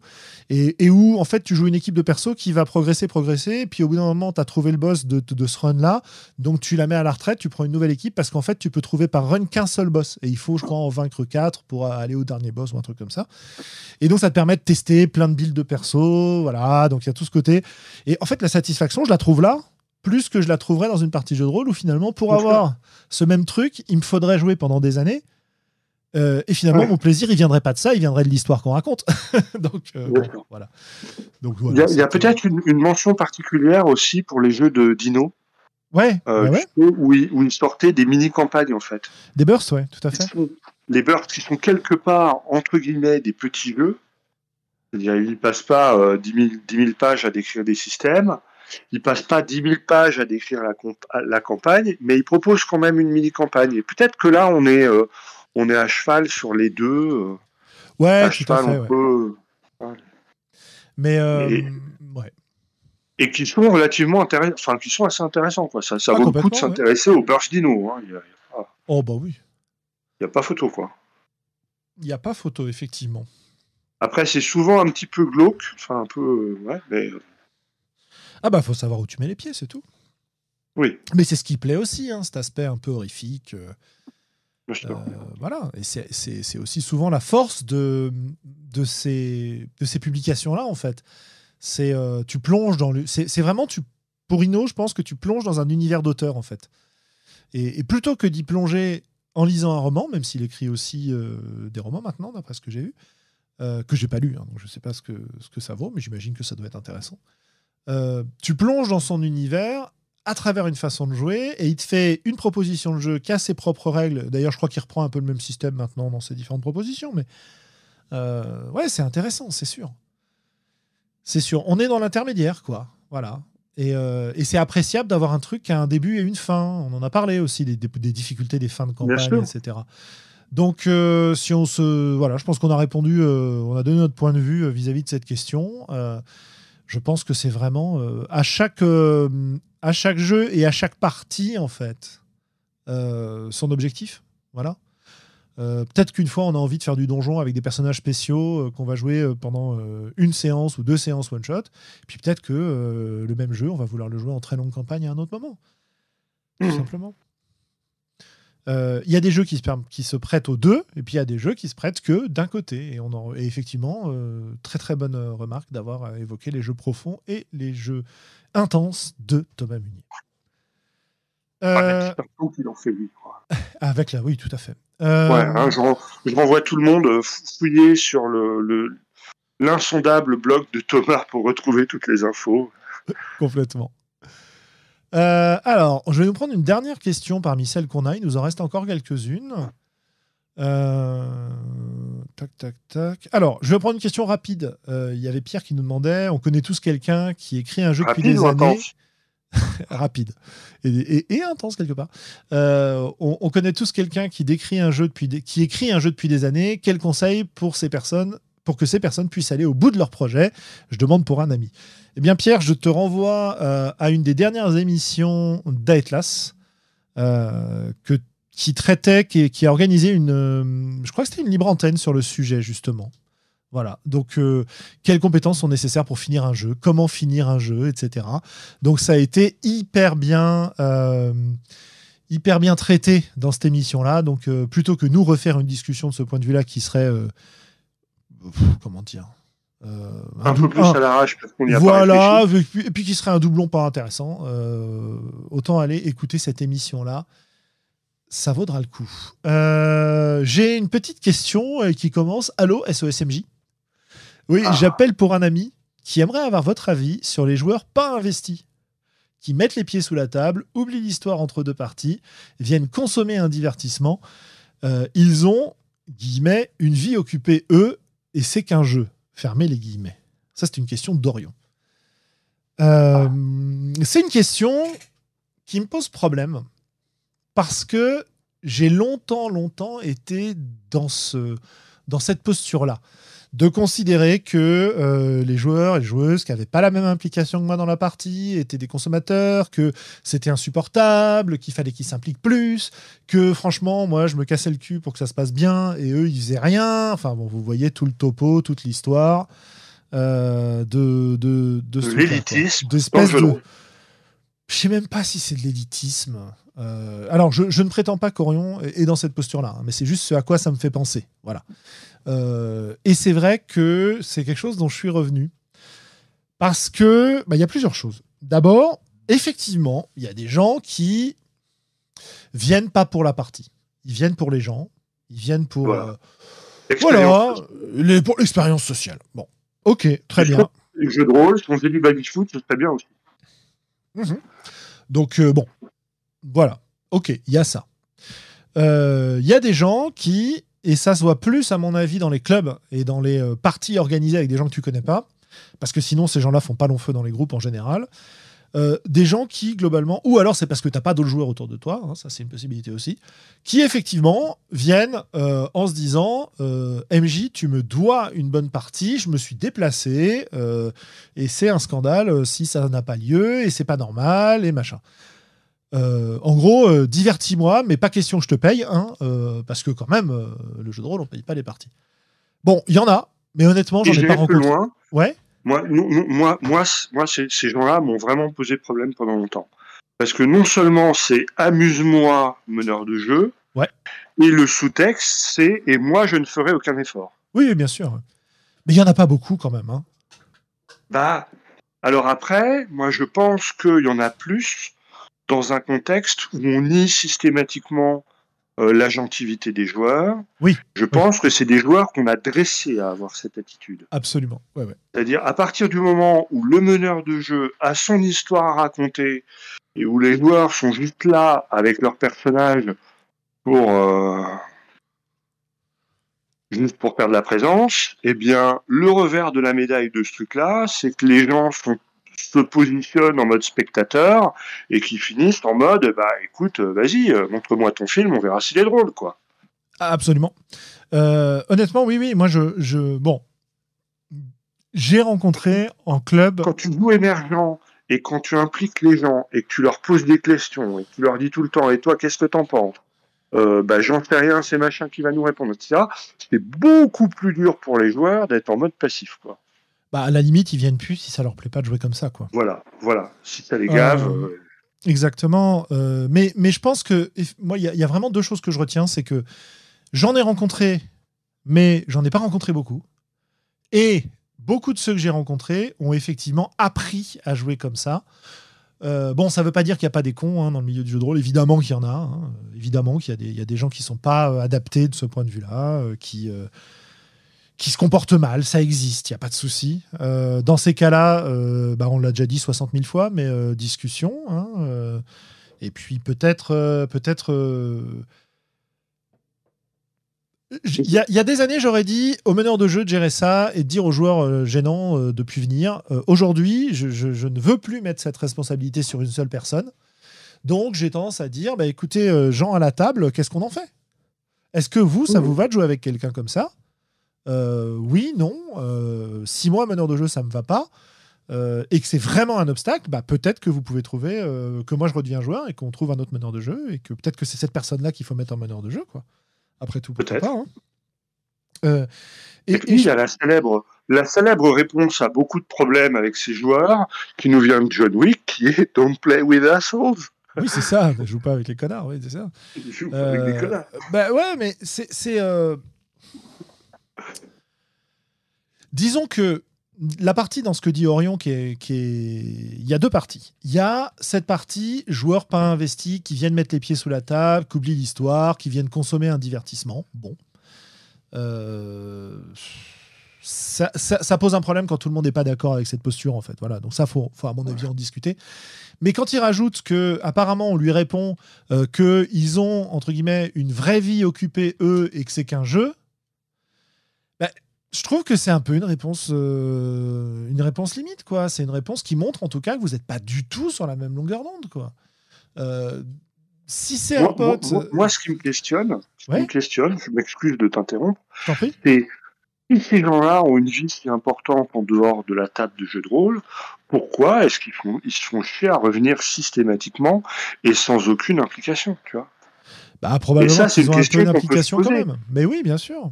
Tu, vois, c'est. Bah alors, alors, si tu as autre chose à foutre, et si quand tu arrives, tu débarques tout le temps, mais qu'est-ce qui te pousse à venir jouer avec nous, quoi C'est ça, voilà.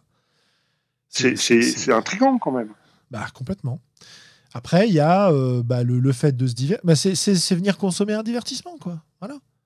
Oui, mais il y en a tellement. enfin, je veux dire, il y a, y a 30 ans, quand euh, c'était soit euh, lire un bouquin de jeu de rôle, soit regarder euh, Dimanche Martin. ouais. Mais, mais aujourd'hui, la quantité de divertissement est telle. C'est vrai, je suis d'accord. Je suis d'accord. Euh, qui, tu vois, moi je pense que c'est même un des freins à la propagation du jeu de rôle. Enfin, c'est pas un des freins, mais je, veux dire, aujourd'hui il y a tellement de divertissement. Moi, il y a plein de gens que j'ai fait jouer qui m'ont dit ouais, c'est super, c'est génial, euh, super. Ils viennent jouer une fois avec moi aux Utopiales par an et ça s'arrête là parce que le reste du temps, ils joueraient bien au jeu de rôle, mais ils, ils sont juste tellement sollicités par d'autres loisirs qui sont aussi très intéressants que euh, bah, ils voilà, finalement, le, choix qu'ils font ne s'oriente pas sur le jeu de rôle.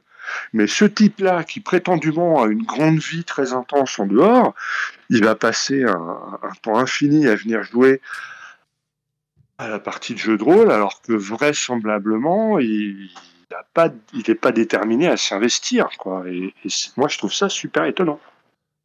Ouais, mais après, ça peut être aussi un. Faudrait vraiment, je pense qu'il faudrait vraiment lui demander euh, ce qu'il vient chercher à la table de jeu de rôle et, qu'est-ce qu'il y trouve pour revenir, quoi, tu vois. Ouais, ouais, ouais, complètement. Bon, après. Euh, et, le dernier conseil que je pourrais donner, il ne faut pas se, se surinvestir à la place de ces gens-là. Parce que à chaque fois que tu prends des notes à sa place, à chaque fois que tu fais des résumés pour lui, à chaque fois que, eh bien, finalement, tu, l'incites à rester dans sa position attentiste. Il y a Ditral qui, comme souvent, euh, nous, renvoie un peu la balle en disant euh, ils ont quand même bien le droit d'aimer jouer sans s'investir, sans s'investir beaucoup. Quand on est euh, quand on est occupé ailleurs, franchement, je comprends pas la surprise. Mais non, mais moi je suis d'accord. C'est ce qu'on disait un peu au début. Hein. C'est-à-dire que le niveau d'implication, déjà, il n'est pas forcément visible. Et d'autre part, il n'y a aucun souci pour que quelqu'un vienne sans s'investir. Moi, c'est pour ça que je parle de de niveaux d'exigence qui sont pas en adéquation, quoi. C'est-à-dire qu'apparemment, on est face à euh, quelqu'un de très enthousiaste au niveau MJ, qui a vraiment envie d'avoir des gens qui s'impliquent dans la partie, etc., et qui a du mal à accepter que quelqu'un s'implique pas au même niveau d'effort. Et quand on disait ne pas jouer avec des connards ou quand on disait le faire passer maître du jeu, etc. Bah, le, connard, il n'est pas forcément du côté de la personne qui qui s'implique pas. Là, je, je vise personne évidemment, mais euh, moi, j'ai déjà rencontré des meneurs de jeu qui étaient beaucoup trop exigeants par rapport à ce que j'étais prêt à donner. Euh, et si c'était vraiment pas en adéquation, bah j'ai arrêté de jouer tout simplement, hein, parce que ça mettait une pression qui n'était pas du tout agréable pour moi, et j'avais pas envie de jouer comme ça. Mmh. Donc euh, voilà, je, je, veux dire, puisqu'il n'était pas possible de jouer avec une implication moindre dans cette partie-là, j'ai quitté la partie. Et je pense que c'était le mieux pour tout le monde. Donc euh, voilà, ça, va vraiment des, deux côtés, quoi. Voilà. Et, l'implication, elle est diverse. Moi, je vois, j'ai un, exemple euh, de quelqu'un avec qui je joue, qui aurait bien aimé. On s'est, on s'est fait un petit serveur Discord pour euh, organiser nos trucs. Et lui, il aurait bien aimé que entre les parties, le RP continue sur Discord, etc. Mais, mais moi, le RP à l'écrit, le RP par forum, euh, j'y arrive pas, quoi. C'est pas que je suis pas impliqué dans la partie, c'est que cette forme-là d'implication ne me convient pas du tout. J'y arrive pas. Ouais. Euh, moi, y a, pour moi, il y a vraiment un défaut de communication à ce niveau-là. C'est-à-dire qu'il y a quelque chose sur lequel on n'est pas d'accord. Ben voilà, je sais pas, quand tu veux. Euh, euh, je, vais, je vais prendre un exemple hors jeu de rôle qui permettra justement de, de stigmatiser personne, mais moi, j'ai eu des remarques euh, exactement identiques euh, de, ma mère qui fait beaucoup de bridge et qui disait qu'il y avait des gens avec qui elle n'aimait pas jouer parce qu'ils euh, venaient faire leur petite partie du dimanche tranquille et elle, ce qu'elle voulait, c'était progresser et aller faire des compétitions. Et du coup, eh, eh ben, c'est pas, on joue pas au même jeu, quoi. Et, et, de temps en temps, elle aime bien quand même jouer avec les gens qui jouent une fois de temps en temps parce que c'est justement une partie tranquille, machin. Mais la plupart du temps, comme elle, elle est très compète, bah ça l'intéresse pas quoi. Et là j'ai l'impression qu'on est un peu dans la même situation. C'est-à-dire que mais mais disons que j'ai l'impression que la situation s'envenime quand quelqu'un te dit euh, que euh, voilà euh, quand quelqu'un va dénigrer les efforts que tu fais en fait ou ta position un peu en retrait. Le plus triste, c'est que si ça se trouve le joueur qui est jugé comme ne faisant pas d'efforts, a le sentiment, lui, de faire beaucoup d'efforts. Et c'est peut-être ce qu'il rapporte en disant, mais vous vous rendez pas compte, avec la vie que je vis en dehors du, jeu de rôle, ça me demande déjà beaucoup d'efforts, ne serait-ce que de venir vous voir. Ben exactement. Et, cette notion d'effort, on a toujours l'impression que nous, on en fait beaucoup, que le mec d'en face, il n'en fait jamais assez. Même quand on lui dit tu fais pas d'efforts, là, il s'énerve en disant putain mais je te rends pas compte de tous les efforts que je fais. Enfin bon, la, notion de faire un effort, c'est vraiment un truc. Euh, et c'est une des, une des choses. C'est un bon moyen de s'engueuler avec les gens et ou euh, de, de, de, positionner une, euh, une pression malsaine. Si on estime qu'il y a un niveau minimum d'implication, eh bien, il faut qu'il soit très clairement exprimé. Et il ne faut pas être frustré s'il y a des gens qui se contentent de ce minimum-là. Bah, évidemment. Parce que tu vois, quand les gens veulent, moi je l'ai déjà eu ce problème-là, quand les gens veulent de l'implication, ils disent non mais il faut plus d'implication. Bah plus c'est quoi? Moi je m'implique beaucoup. Ok d'accord. Alors plus ce serait ce niveau-là. Bon allez, je fais l'effort, j'arrive au niveau. Et après, on te dit ah oui non mais d'accord, t'es arrivé au niveau qu'on avait fixé, mais enfin tu te contentes un peu du minimum. Enfin mais tu te rends pas compte de tout ce que ça m'a demandé pour arriver. et tu n'en finis plus. Exactement. Ouais, ouais. Tout à fait. Tout à fait. Donc, euh, pour, euh, pour répondre euh, finalement à, la question posée, bah, ouais, je pense que tu as donné la bonne réponse. Définissez le niveau d'implication que vous attendez. Voilà. Ça fait partie des choses dont on peut discuter avant de lancer une partie. Hein. Voilà, et ce sera peut-être frustrant qu'il y ait des gens qui se contentent de ça, mais après tout, c'était le deal, quoi. Exactement. Euh, je veux dire, moi, quand je vais lancer une partie euh, et je propose, on joue toutes les deux semaines, bah, j'attends que les gens qui disent oui viennent toutes les deux semaines et annulent pas à chaque partie. Alors, euh, après, il y a la vie, il y a les machins, etc. Il n'y a pas de souci. Mais voilà. viennent globalement toutes les deux semaines. Voilà, c'est ça. si si je dis bon bah on va jouer en table ouverte et bah, on aura une partie toutes les deux semaines, mais finalement vous venez, vous venez pas, bah, c'est selon le temps et l'envie que vous avez. Et puis même vous pouvez venir qu'une seule fois, et si après vous avez plus envie de venir, il n'y a pas de problème. Bah c'est pas, je pose pas les mêmes conditions du tout. Tu vois mmh.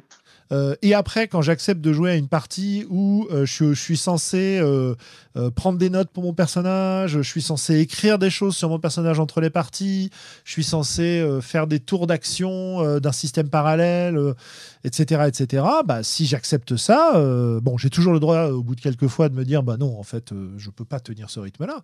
Mais, mais quand je l'accepte, j'essaye de le tenir. Hein. Euh, parce que parce que je bon soit je, soit je me rends pas compte de ce que ça représente et dans ce cas-là j'ai fait une erreur en acceptant et donc on discute et je dis que bon bah en fait non je peux pas. Euh, soit je me rends compte et, je le fais.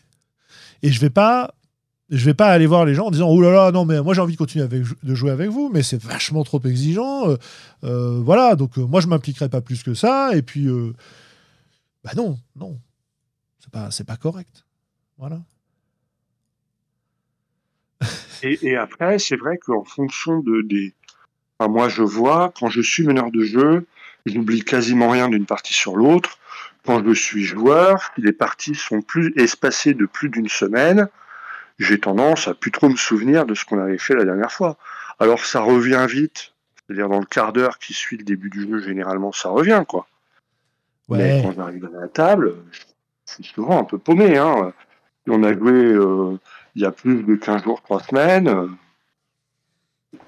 Je. Enfin voilà, c'est le fil. Hein. Ouais, c'est un. Je dirais, c'est un. C'est un problème autour du jeu de rôle, autour de l'organisation des parties, l'organisation du groupe, la dynamique du groupe, plus qu'un problème de jeu de rôle en fait. Voilà. Donc, euh, Et puis tout le monde n'a pas la même passion, c'est sûr Exactement. que souvent quand tu es meneur de jeu, tu es quand même un petit peu, enfin, c'est souvent un peu plus passionné que la plupart des gens à la table. Il se peut aussi que ce gars-là, il ait juste dit oui pour faire plaisir à son pote qui voulait absolument faire jouer à ce jeu-là, mais il n'avait pas une motivation de dingasse, mais ça reste son pote, donc il vient, tu vois. Ouais, ouais, ouais, ouais, c'est sûr. Bon, enfin, bref, bon, écoute, je pense qu'on a fait un peu le tour de, des questions du soir. On en a encore quelques-unes, hein, qu'on pourra garder pour, euh, pour une prochaine fois. Euh, faudra qu'on se refasse un point sur le jeu émergent, euh, histoire de, de, bien. Euh, oui, il y avait des questions. Voilà, il y, a, y, a, toujours la. Bon, même si ça a été traité sur le Discord, la question de, de Pixel de comment préparer une partie en bac à sable. Il y, a toujours des choses à dire là-dessus. et puis, moi, j'avais, je m'étais posé une question, j'avais rajouté, qui était quelle mécanique de jeu indé vous utilisez dans vos parties plus tradies? Parce que c'est vrai qu'on dit souvent que c'est un petit peu nos objectifs, et j'aurais bien aimé qu'on fasse le point à un moment ou à un autre là-dessus et voir qu'est-ce qu'on a intégré dans notre pratique générale qui vient de jeux qui sont pas des jeux euh, euh, les plus connus, les plus joués, quoi. Voilà. Donc euh, c'est un petit peu ce qui me restait dans le dans ma liste. J'ai fait à peu près le tour du reste. voilà. Alors bah, du coup, on va pouvoir passer à une brève coup de cœur, coup de gueule, mon bon Globo Est-ce que tu as des choses à nous conseiller ou sur lesquelles râler, etc. Alors, j'ai regardé La roue du temps. Ouais. Et quand j'étais euh, ado, j'ai lu les bouquins en anglais. Ça m'avait passionné. Euh, enfin, j'avais dévoré la roue du temps. Je n'ai plus aucun souvenir de ce que j'ai lu il y a 20 ans. Je ne sais pas de quoi ça parle, la roue du temps. Et la, la série est particulièrement longue, molle, caricaturale, sans personnage auquel on s'attache. Et donc, je vous conseille plutôt d'aller sans doute relire des bouquins plutôt que de les regarder, la série. ok. Bah écoute, comme ça, ça Mais si vraiment vous êtes coincé chez vous par le Covid et que vous avez deux, trois journées à tuer, euh, eh ben, n'hésitez pas à regarder. Hein, ça, ça se regarde, c'est pas, c'est pas insupportable, hein, mais c'est sans intérêt, quoi. ok. Eh ben écoute, moi je vais, je vais, je vais peut-être parler de d'un truc qui a de l'intérêt.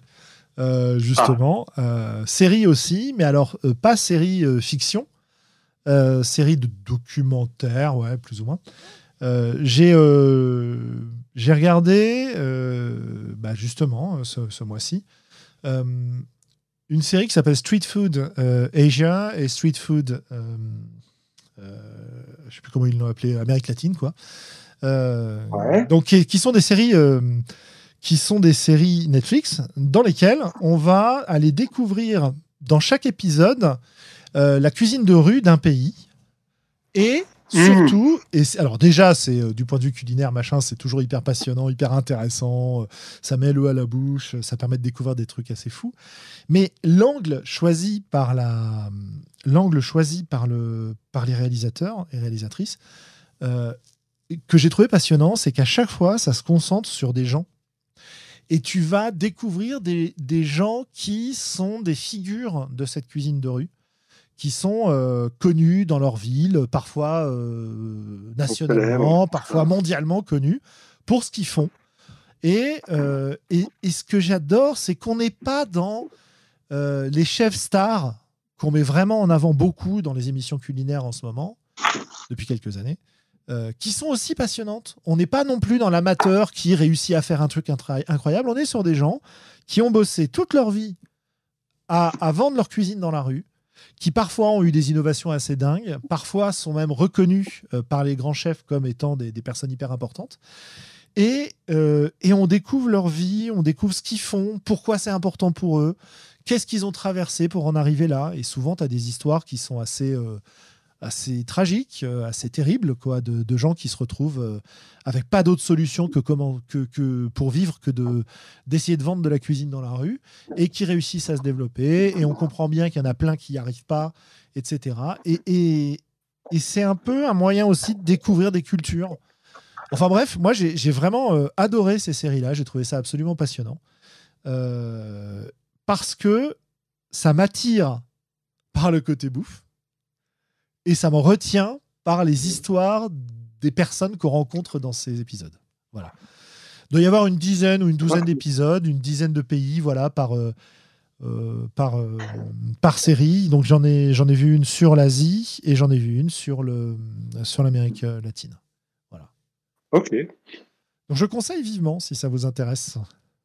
Et elle s'appelle comment? Tu l'as, tu l'as nommée cette euh, Ouais, Street Food euh, Asia, c'est le premier, et Street Food euh, Latin America, je crois que ça doit être le deuxième. Et donc. et après, vous pouvez aller jouer aux saveurs du ciel de. Voilà, par exemple. Comment, comment il s'appelle, là, zut Fabien Levine. De Fabien Levine, voilà. Bien sûr. Donc voilà, voilà nos, nos, nos, coups de cœur, coups de gueule de cet épisode numéro 128. Euh, et bah écoutez, on va vous souhaiter une bonne nuit, hein, dans 15 jours. Et alors, bah tiens, si, une dernière petite nouvelle pour ceux qui sont restés jusqu'à la fin. Euh, dans 15 jours, on devrait avoir une personne de plus dans l'équipe. Je n'en dis pas plus. Et oui. Voilà. Le recrutement a porté ses fruits. C'est ça. Surprise, surprise. On n'y croyait plus, tellement on s'en était pas occupé. Euh, enfin bref, voilà, les discussions font que voilà, nouvelle personne dans l'équipe très bientôt. Et sur ce, on vous souhaite une très très bonne soirée. À bientôt. Oui, bonne soirée tout le monde.